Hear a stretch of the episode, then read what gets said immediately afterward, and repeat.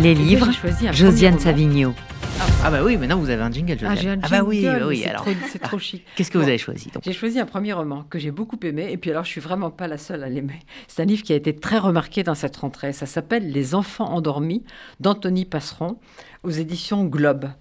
Euh, alors c'est assez difficile d'en parler en quelques mots parce que si je vous dis alors ça se passe au moment de l'apparition du sida, quand on ne comprend pas encore ce qu'est cette maladie, et puis que les Français et les Américains ensuite s'affrontent euh, pour savoir qui a découvert le virus, ben, vous allez penser que c'est un roman sociologique sur cette période.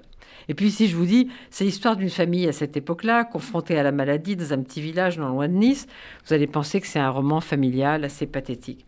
Et puis c'est pas ça. C'est pas ça, même s'il y a un peu de ça dans ce livre. Je vais vous lire un passage du prologue parce que ça va poser les choses, je crois. J'ai voulu raconter ce que notre famille, comme tant d'autres, a traversé dans une solitude absolue. Mais comment poser mes mots sur leur histoire sans les en déposséder? Comment parler à leur place sans que mon point de vue, mes obsessions ne supplantent les leurs? Ces questions m'ont longtemps empêché de me mettre au travail jusqu'à ce que je prenne conscience qu'écrire, c'était la seule solution pour que l'histoire de mon oncle, l'histoire de ma famille ne disparaisse pas avec eux, avec le village, pour leur montrer que la vie de Désiré s'est inscrite dans le chaos du monde. Alors ce- le narrateur, c'est en effet le neveu de Désiré, et ce Désiré, il est mort peu de temps après sa naissance. Alors dans la famille de Désiré, on est boucher depuis plusieurs générations, on tient la boucherie du village, un petit village non loin de Nice, comme je vous l'ai dit, et ça c'est pas rien la boucherie du village, on n'est pas pauvre. Mais Désiré, lui, il veut pas être boucher. Il rêve d'une autre vie. Alors à Amsterdam, un jour, il rejoint des gens qu'il a rencontrés pendant les vacances.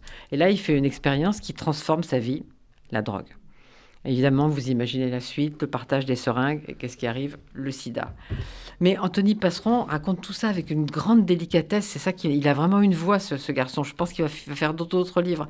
Il ne tombe jamais dans le pathos. Et puis, il y a un personnage magnifique que j'ai adoré, c'est la grand-mère, la mère de Désiré. Elle a immigré d'Italie en France. Elle a longtemps, longtemps été l'étrangère.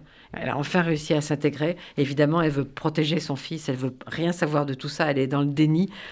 Et pendant très longtemps, elle refuse de nommer la maladie. Et cette histoire de Désiré, de sa famille, de sa femme Brigitte, de leur fille, évidemment, à laquelle la mère a transmis le sida pendant sa grossesse, et tout ce qu'elle provoque dans la famille, dans le village, c'est ça qu'Anthony Passeron raconte en rendant cet oncle Désiré quelqu'un d'infiniment touchant. En fait, c'est comme si son désir de liberté, son refus de la tradition familiale l'avait précipité dans l'abîme.